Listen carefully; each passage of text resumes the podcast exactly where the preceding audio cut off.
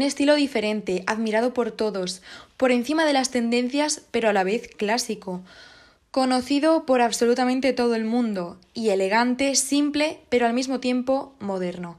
Muy bien, pues hoy vamos a hablar de Caroline Kennedy. Hola It Girl, bienvenido a un nuevo episodio de tu podcast favorito, Momento It Girl, yo soy Lea y hoy os traigo un episodio súper completito porque tenemos eh, dos colaboraciones, bueno, dos secciones que ya son, ya son, vamos, factor común de ya todos los episodios de los viernes o casi todos, que tenemos a Fallen Angels con Marta en la última parte y en la parte de en medio tenemos a Alicia, Alice Fashion Talks, eh, cada una nos va a hablar de sus temas. Alice nos va a hablar de la front, front row en las pasarelas y Marta nos va a hablar de un tema que ella, ella misma ha escrito para nuestra revista Ride or Die, que es un tema amoroso, algo que nos gusta a todas. Perfecto, chicas, pues vamos a empezar con el episodio y Vamos a empezar por el update de mi vida, como siempre hago, todos los episodios hago. Y bueno, en el último episodio os comentaba que se me estaba haciendo dura la vuelta a la rutina y tal. Em, pues se me sigue haciendo algo dura, pero es verdad que ya esta semana la he tenido más libre y pues estoy algo más descansada, estoy siendo muy responsable, o sea, estoy trabajando tal, ya estoy al día, ya digamos que estoy enfocada. Y eso es algo que me alegra muchísimo. Y luego por otra parte, eh, esta semana que quería comentaros esto, dije, buah, esto voy a contárselo a las chicas.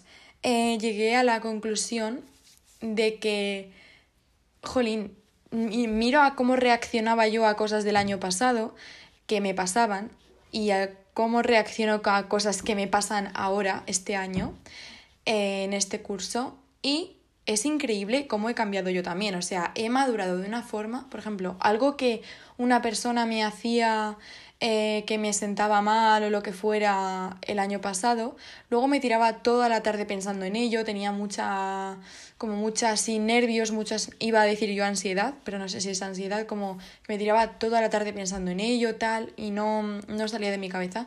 Y este año es como que he aprendido a dejarlo ir, a si alguien me dice algo, pues mira, eh, le dejo ahí con sus, con sus problemitas o lo que fuera y le doy muchas menos vueltas a las cosas.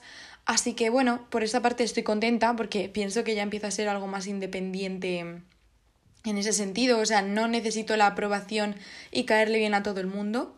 Así que bueno, pues estoy contenta, la verdad. O sea, estoy impresionada. O sea, sinceramente estaba en casa y estaba pensando, no me puedo creer que lo que me ha pasado esta mañana no me esté afectando absolutamente nada. O sea, en fin, cosas de la vida. Em, y ahora sí que sí, vamos a pasar con el episodio. Y yo os voy a hablar de la gran Caroline Kennedy, o sea, la mujer de John Kennedy Jr., ¿vale?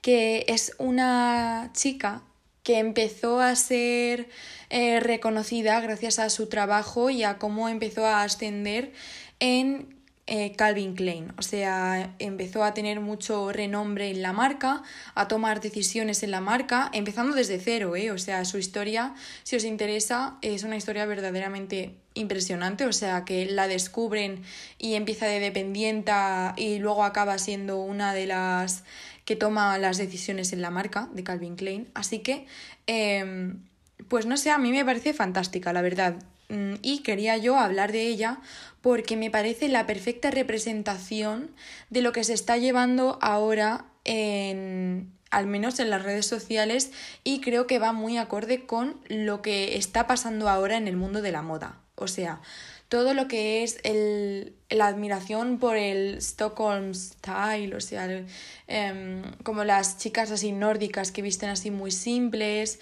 eh, ahora está la moda de prestarle más atención a los tejidos, eh, a también utilizar ropa simple pero elegante, o bueno, un nuevo estilo que está surgiendo que hace un par de añitos eh, era casi impensable, o sea, todas las celebrities vestían y absolutamente todo el mundo quería vestir de la forma más llamativa posible y ahora se está volviendo todo lo contrario, ¿no? Así que bueno, pues creo que esta mujer, que eh, Kennedy, que es de hace ya mm, unos cuantos años, o sea, ella era famosa en los 90, creo que nos puede representar y puedo sacar unos puntos que nos pueden inspirar a todas. Así que vamos a empezar. El primer punto ¿vale, chicas? Y esto es algo que diferenciaba a Caroline de los demás. Es que ella sabía las tendencias antes de que fueran tendencias, ¿vale? Y esto es algo que yo creo que lo tienes o no lo tienes. Tienes que ser una persona que ve mucha moda y no me refiero a leerse la Vogue todos los meses. Me refiero a fijarte en los detalles, a ver qué se compra la gente, qué necesidades tiene la gente, cómo está cambiando el mundo en general. O sea, tienes que ser una persona inteligente, yo creo que mucho más allá de pensar en moda y en lo que te están intentando vender los, los del mundo de la moda, eh, tienes que pensar también el contexto social en el que estamos, ¿vale? Y así es como puedes adivinar o puedes eh, jugar a adivinar, si quieres, eh, las tendencias que se van a llevar, ¿vale? Y aquí un ejemplo puede ser el pintalabios, ¿no? Eh, hay un fenómeno que es el del pintalabios, y es que cuando empieza a haber una crisis económica, los pintalabios son el producto de maquillaje que las marcas de lujo empiezan a vender. O sea, empiezan a hacer mucha más campaña de eh, este tipo de accesorios. ¿Por qué? Porque el lujo muy, muy, muy alto empieza a ser mucho más inaccesible para todo el mundo. Y eh, crear una serie de mm, maquillajes o de pintalabios, eh, pues eso, como cosas más pequeñas o accesorios, algo así más accesible para todo el mundo, pero que sea de la marca lujosa, es otra forma de dar estatus Em, pero mm, y, llegar a más gente que no pueda permitirse lo más caro de la marca, ¿vale? No sé si me he explicado bien, lo estoy ahora mismo analizando desde el punto de vista del marketing y todo esto, que es lo mío, pero puedes hacerlo con muchas cosas, o sea, el contexto social influye muchísimo. Y esto es algo que eh, Kennedy hacía. Yo creo que ella era una persona por lo que también he leído sobre ella, tremendamente inteligente, y esto se traducía mucho en su trabajo y en la toma de, decisiones de la marca, y por eso es por lo que eh, mm, la marca llega tan lejos también, porque las decisiones que se toman no se toman según lo que se, lo que se lleva ahora, sino es lo que se va a llevar en el futuro, ¿vale? Me he explayado un poquito en este punto, pero espero que os sirva, que no hay que mirar en el ahora, sino que hay que ver al futuro. Por segunda, en segundo lugar, eh, a mí me parece súper curioso cómo mucha gente describe a Caroline como que tenía un estilo diferente a los demás, pero que al mismo tiempo em, era clásico. O sea, nunca se va a hacer viejo ese estilo, ¿vale? O sea, siempre va a ser, mm, no sé, un montón de prendas que combinaban entre ellas y que no sé, y que siempre, siempre va a ser como un básico, ¿no? Como se lo puedes ver a ella en los 90 y puedes ver ese mismo look calcado a una celebrity o a una persona de tu barrio eh, calcado em, aquí, ahora mismo, en 2023. O sea, a mí me parece que es súper curioso pero que a la vez se considerará diferente y original. La verdad que esto es algo como que es un poco la meta de todo el mundo, ¿no? O sea, bueno, al menos ahora mismo creo que se lleva mucho el tema de que lleves un look clásico, pero que a la vez resalte, ¿no? O sea, me parece como una, no sé, algo súper curioso y difícil de conseguir. Perfecto, pues eh, ahora lo siguiente que quería contaros es que em, ella tenía un estilo elegante, como ya sabéis, y simple, pero a la vez era moderno, es decir, no vestía como tu abuela, ¿vale? Ella vestía elegante, em, pero siempre a la moda, siempre em, actual, siempre parecía rejuvenecida, o sea, no es algo que se queda antiguo, bueno, como ya he dicho antes, de que es clásica pero moderna, eh, y esto también me parece como una contraposición que perfectamente nos sirve a nosotras, las chicas jóvenes, que queremos vestir elegantes, pero que no, parece, no queremos parecer mayores, ¿no? Eh, al menos si no va contigo. Perfecto. Em, y luego otro tip súper importante que quería comentaros es que Kennedy utiliza mucho la armonía entre sus prendas, es decir, ella apenas llevaba estampados locos o combinaba muchas historias, ¿vale? Siempre, siempre, siempre veías unos looks con una armonía perfecta. Y esto a mí es algo que es mi meta también. Eh, a mí también me cuesta introducir cierto tipo de estampados o de texturas. Eh, en mi ropa, entonces siempre acudo a, a, eso, a la armonía, siempre buscar armonía entre vuestras prendas. Lo digo porque hace poco se ha llevado mucho esto del color block, eh, combinar colores rollo naranja y rosa, naranja fosforito y, y rosa fosforito, pues... Me parecen lucazos también, o sea, no me malinterpretes, me, me parecen lucazos, pero ahí pierdes eh, la armonía en sí. O sea, creo que mm, que no solo los colores, sino también las, las texturas, el volumen y la estructura de lo que te estás poniendo, alguno de esos elementos tiene que estar en armonía porque si no puedes irte ya un poquito, se te puede ir la mano de fashionista ya, o sea, ya ahí igual llega Caroline, llega Kennedy y te dice que es un poco fashion victim, la verdad. Pero bueno, eh, y bueno, aquí quería también deciros una curiosidad y es que eh, Caroline es el perfecto ejemplo del armario cápsula. Varias veces se la ha visto con la misma ropa, con las mismas prendas y eh, siempre era eh, eso, algo que, lo que, que, podríamos imitar nosotras perfectamente, algo que se puso de moda, el concepto se empezó a utilizar hace pocos años, hace cinco o seis años, como es el armario cápsula, debido al medio ambiente y tal. Ella en su época ya lo llevaba, ella tenía el armario cápsula en su, en su piso de Nueva York. Así que, perfecto. Muy bien, pues ahora vamos a pasar en sí, voy a hablar 100% de su estilo, ¿vale? Antes he hablado sobre cosas algo más abstractas y ahora os voy a, a dar una, una, pequeña pizquita sobre las bases de su estilo, ¿vale? Y es que ella es la reina de los básicos. Ella tenía unas eh, de tops, tenía todos los tipos de formas y de telas y de todo de básicos. O sea, tenía eso, su armario se componía de básicos, tanto los tops, camisas, pantalones, accesorios, zapatos, todo eran básicos. Eh, ¿Qué quiere decir esto? Que ella tenía una especie de uniforme, es decir, ella no tenía que pararse a pensar todos los días a ver qué combinación, qué combino, qué nada me combina y tal, sino que ella ya sabía que eh, esa combinación que tenía ya de por sí en su armario siempre le iba a funcionar, ¿no? Em, entonces esto es algo que yo también busco, tener un poco la facilidad de combinar para esos días en los que no me apetece estar probando a ver qué color me pega con qué color, a ver qué estampado con qué estampado, ¿sabéis? Así que sí, eso es un, un tipo de. un tip súper bueno que sacamos de su estilo y es tener este uniforme. Eh, entre comillas, uniforme, ¿vale? Por otra parte, alguna curiosidad que me ha gustado saber de ella es que ella ya utilizaba la ropa de su marido, o sea, ella le daba el toque oversize a su ropa utilizando la ropa de su marido, ya sean las camisas o las sudaderas o los jerseys. Y esto también me parece algo curioso y que también representa a las It Girls de ahora mismo, ¿no? O sea, ahora mismo el oversize y la ropa de hombre eh, también la llevan las mujeres. Así que, pues eso, lo podemos saber perfectamente de Kennedy en los 90. Ella lo hizo primero.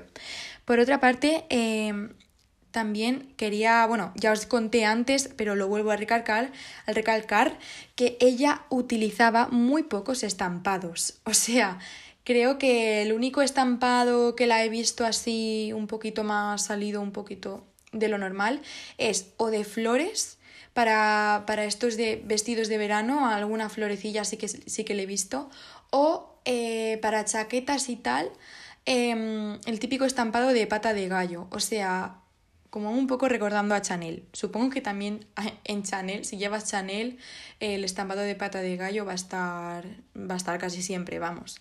Y luego, em, a mí esto, algo que, que yo me he fijado, es que su ropa era también mm, con esto del armario cápsula también se traduce en que su ropa valía tanto para el día como para la noche.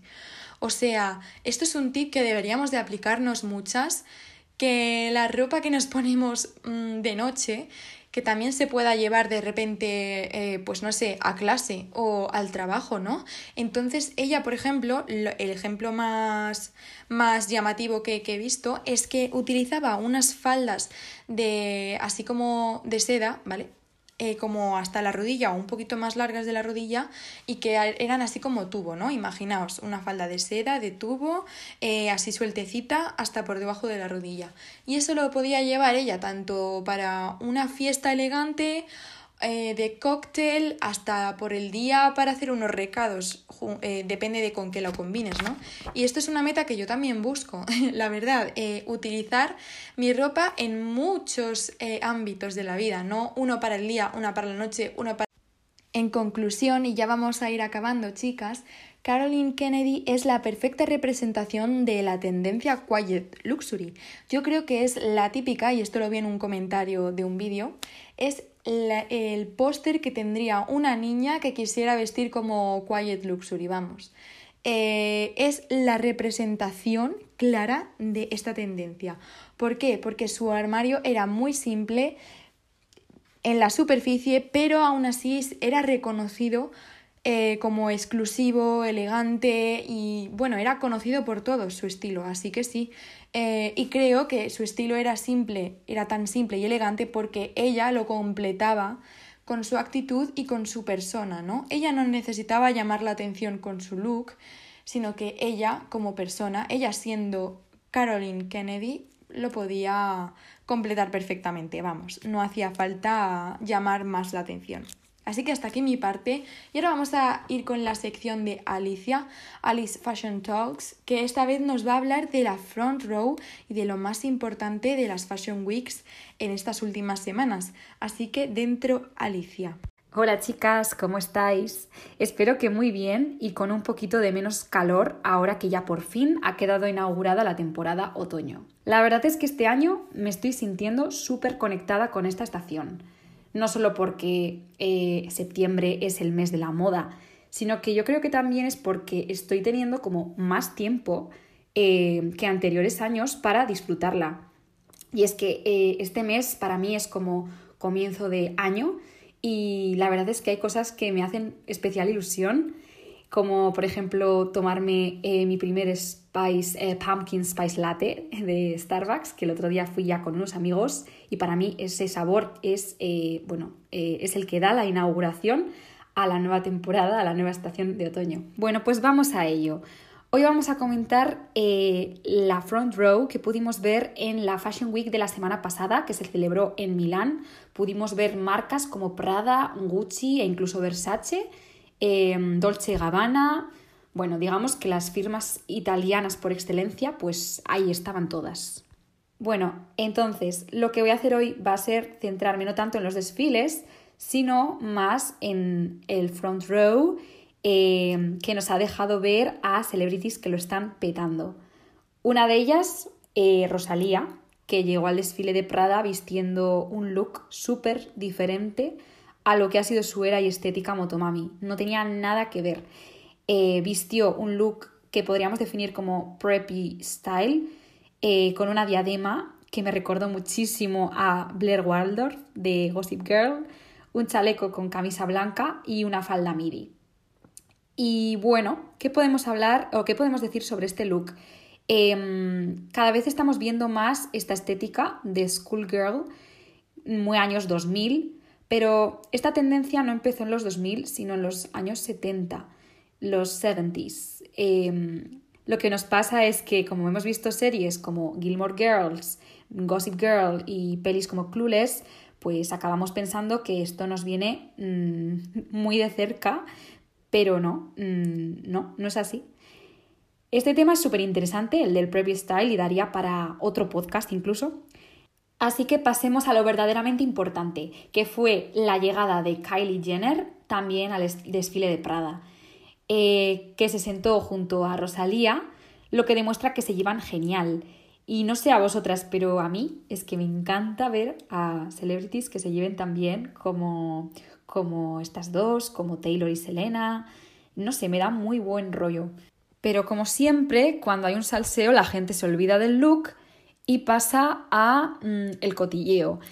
¿Qué pasó? Bueno, pues que en un descuido eh, Kylie mostró eh, su fondo de pantalla, mm, el fondo de pantalla de su, de su teléfono, porque obviamente quien no va a ir a, al, si te invitan a la front row de, de, Prada, ¿quién no va a llevar su iPhone, su teléfono móvil? Mm, pregunto. Así que bueno, ella lo llevó y en ese descuido pudimos ver que eh, mostraba una foto de ella junto a Timothy Chalamet eh, que bueno, ya sabemos que están juntos realmente, pero es que a la gente, o sea, le encanta el salseo y le encanta cotillear y le encanta ver, eh, ver lo que digamos que ocultan estas celebrities, ¿no? En su vida privada. Así que bueno, pues, pues así fue. Mm, mostró su wallpaper y ya la gente dejó de hablar de su look para hablar de mm, esa foto con Timothy. ¿Y os pensabais que era el único salseo que pudimos ver en la Milan Fashion Week? pues os equivocabais, porque después de Kylie vino Kendall, que bueno, eh, Kendall asistió al desfile de Gucci esta vez. Em, ¿Y con quién apareció? ¿Con quién pensáis? Pues nada más y nada menos que con Bad Bunny, con el que también eh, ha estado saliendo todo el verano. Mm, yo creo que ya llevan todo el verano juntos, o desde que, bueno, desde que sabemos que están juntos, yo creo que se comentaba que empezaban a salir durante el mes de mayo, más o menos coincidían las fechas con la Met Gala, me parece. Bueno, pues eso, que mm, acudieron los dos juntos.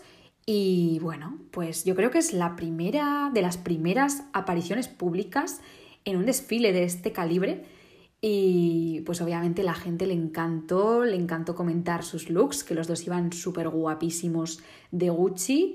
Eh, me, encantó el look que llevaba Kendall, que era como un vestido gabardina con un cinturón eh, de la firma, eh, brutal, y además es que llevaba un, un bolsito así como strawberry cherry red del color, el color de la temporada. Así que guapísimos, guapísimos los dos, la verdad. Bueno, y hemos podido ver a muchísimas más celebrities, por ejemplo a Emma Watson en Prada, eh, guapísima también, con un total black eh, look. Eh, a Gucci también asistieron Jessica Chastain, Pedro Pascal, la actriz de La Sirenita que da vida a la nueva Little Mermaid, Hal Bailey. Y bueno, es que no nos cabrían tantos lucazos en este episodio. Así que si de verdad estáis interesadas y queréis ver todas las fotos de, estos, de estos desfiles, de, las front rows. Ya nos estáis siguiendo en arroba Alice Fashion Talks y eh, bueno, al, podcast arroba Momento It Girl para que veáis eh, los carruseles que iremos subiendo de, de los desfiles, de las front rows y de todas estas celebrities que acuden siempre increíbles.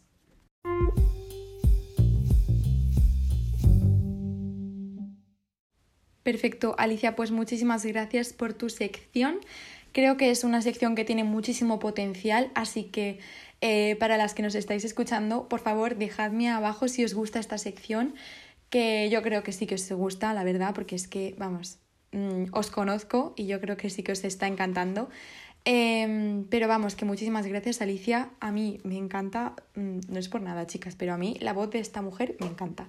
Y ahora vamos a ir con la sección de Marta Fallen, Fallen Angels, en la que nos dice que no hace falta ser una chica buena que nos dice la sociedad, sino que puedes ser tú misma.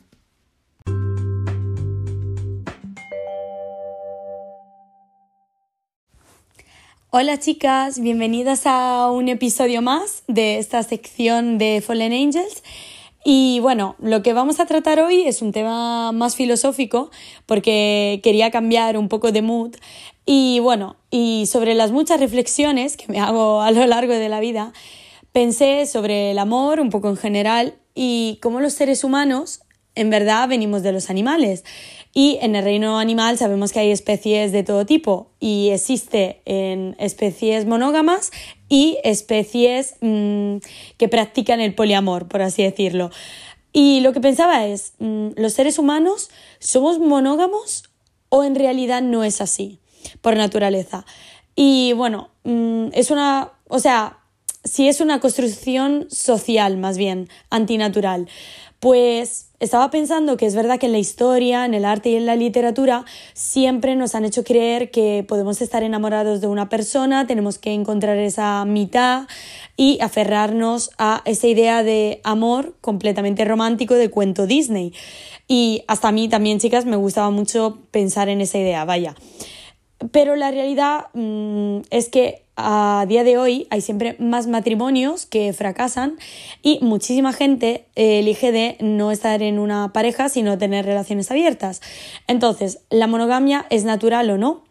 Pues hay diferentes opiniones, porque me he puesto un poco a informarme en internet y bueno, mm, hay opiniones bastante diferentes, porque hay mm, psicólogos que afirman que eh, por lo general eh, cada vez más parece parece ser que dos personas eh, pueden ser razonablemente felices en una relación sexualmente exclusiva, pero eso que eso en realidad es una fantasía, no, no es la realidad. O sea, la psicología evolutiva, que se ha dedicado a estudiar esto, eh, ha afirmado que depende también desde una perspectiva cultural, porque hay culturas donde, por ejemplo, la prostitución o la poligamia son legales. Eh, en el caso de las especies de mamíferos, eh, las especies monógamas son una minoría, o sea, alrededor del 3%, que flipé, chicas, o sea, es un porcentaje muy pequeño, y otras indican que no supera el 1%. Y esto se debe que mm, el sistema reproductivo que ha resultado más eficaz es que un mismo macho dominante fecunde a varias parejas a la vez. Entonces, tiene sentido, vaya. Según otros psicólogos y psiquiatras americanos, eh, que también opinan al respecto, eh, dicen, afirman en sus obras que la biología humana tiende de modo, de modo natural a la poligamia y que ni la biología, ni la primatología, ni la antropología sugieren que la monogamia sea un modo de vida natural. Entonces, la monogamia se suele asociar mucho, por lo que me he enterado leyendo, porque aquí no soy una experta, vaya, al tema de que, mm, al tema de la reproducción, que el ser humano se siente más tranquilo, por así decirlo, y confía más que el hijo o la hija sea suyo cuando hay una relación estable de por medio. Entonces, por eso tendemos o a lo largo de la historia hemos visto la creación de familias con un padre y una madre, por tener esa certeza un poco de mm, sí, de posesión, vaya, de, de, paternidad, de que sea suyo. Mientras en el reino animal, si tú fecundas varias hembras a la vez, luego mm, se podría tener la duda de quién sea el padre, la madre, bueno, sería un poco todo un lío, vaya. Pero eh, entonces se vincula un poco la paternidad a la monogamia. También eh, muchos psicólogos afirman que tendemos a la monogamia en las sociedades más antiguas y un poco también en las actuales por temas económicos, por temas de enfermedades sexuales, o sea, mm, por motivos mm, más bien prácticos, podríamos decir. Pero en realidad mm, muchos psicólogos afirman que no es así, que depende mucho de rasgos de la personalidad, porque para ser monógamos se tiene que ser gente, suele ser gente muy empática, con buenas habilidades de comunicación y no suele ser gente narcisista o que tiene dificultades en comunicarse. Pero por otro lado, podemos ver que en realidad mm, en las sociedades a día de hoy, según muchos psicólogos, con eso que ya no tenemos esa necesidad de estar vinculados a una pareja para crear una familia o a nivel económico, se están desarrollando siempre más modelos de sociedades con relaciones abiertas o de poliamor. Entonces, mm, bueno, esta es un poco la teoría del futuro. Mi opinión, a ver, Después de estas consideraciones, a mí me sigue gustando la idea del que el ser humano es un ser sociable, pero es capaz de comprometerse a largo plazo, a pesar de las sociedades ultradinámicas en las que vivimos hoy en día. Claro, también tengo que reconocer que lo bueno de la actualidad es que podemos decidir nuestro futuro, cambiar de idea y no hace falta seguir con la misma persona mm, toda la vida como era en el pasado para nuestros abuelos y nuestros antepasados, si no nos hace felices. Podemos cambiar el rumbo de nuestra vida. Entonces podemos enamorarnos y desenamorarnos todas las veces que queramos. No estamos anclados a, nadie, a nada y a nadie. Y esto antes me parecía abrumador, la verdad, pero también me parece fascinante que podamos encontrarnos, podamos cambiar, no tener que estar vinculados a una idea toda la vida, o sea, ser totalmente libres y el no saber qué va a pasar. Pero también me gusta pensar que si alguien tiene la suerte de encontrar su pingüino, es que me, encanta, o sea, eran ya de mis animales favoritos y después de haber descubierto que son monógamos y que se quedan toda la vida con la misma pareja, ya me enamoré aún más de esta especie. Entonces, creo que si encuentras la persona que crece contigo, a tu mismo ritmo, a tu mismo tiempo y sobre todo te hace feliz, pues se tiene que aprovechar cada instante, que luego la vida se encargará de, de hacernos descubrir un poco el resto de la historia. Bueno, me gustaría saber vuestra opinión, si pensáis que el ser humano por naturaleza es monógamo o tiende al poliamor y también un poco vuestras relaciones personales, lo sabéis, este podcast es de todas y siempre nos interesa saber vuestra opinión y vuestros comentarios. Así que nada, esta ha sido mi aportación de hoy, espero que os haya gustado y hasta la próxima vez. Un besito. Pues muchísimas gracias Marta. Y bueno chicas, quiero contaros un poco cómo surgió la idea de que Marta hablara de esto, de la monogamia y todo este tema. Y es que ella escribe artículos para nuestra revista barra periódico online, Ride or Die Paper, que podéis buscarnos en Instagram para conseguirlo. Y a mí sus artículos es que me parecen flipantes, o sea, a mí me encanta cómo escribe esta mujer, o sea, aparte de que habla temas de los que todas nos podemos sentir identificadas, normalmente habla sobre amor y tal, o a veces habla un poco sobre celebrities también, pero en especial estos temas del amor, de la monogamia, de eh, relaciones, celos y todo esto, creo que ella, vamos, hace unos artículos que es que yo me quedo flipando, o sea, me parece increíble. Entonces yo le comenté que por qué no hablaba un poquito más eh, en el podcast sobre estos temas y que llevara al podcast uno de los artículos. Así que bueno, si os interesa que sepáis que el artículo sobre lo que ha hablado ella en este episodio está en uno de los números de nuestra revista Ride or Die, que podéis eh, buscarlo a ver dónde está. Podéis eh, buscarnos en Instagram. Y nada, chicas, que yo espero que ya finalizando que os haya gustado muchísimo este episodio. Me encantaría que nos dejaras cinco estrellas en el podcast porque nos ayudas a posicionarnos eh, mucho mejor. O sea, y aparte me hace una ilusión increíble cada vez que veo que sube el numerito de gente que le da 5 estrellas. Así que, chicas, muchísimas gracias por todo y un beso muy, muy, muy, muy grande de Lea. Adiós.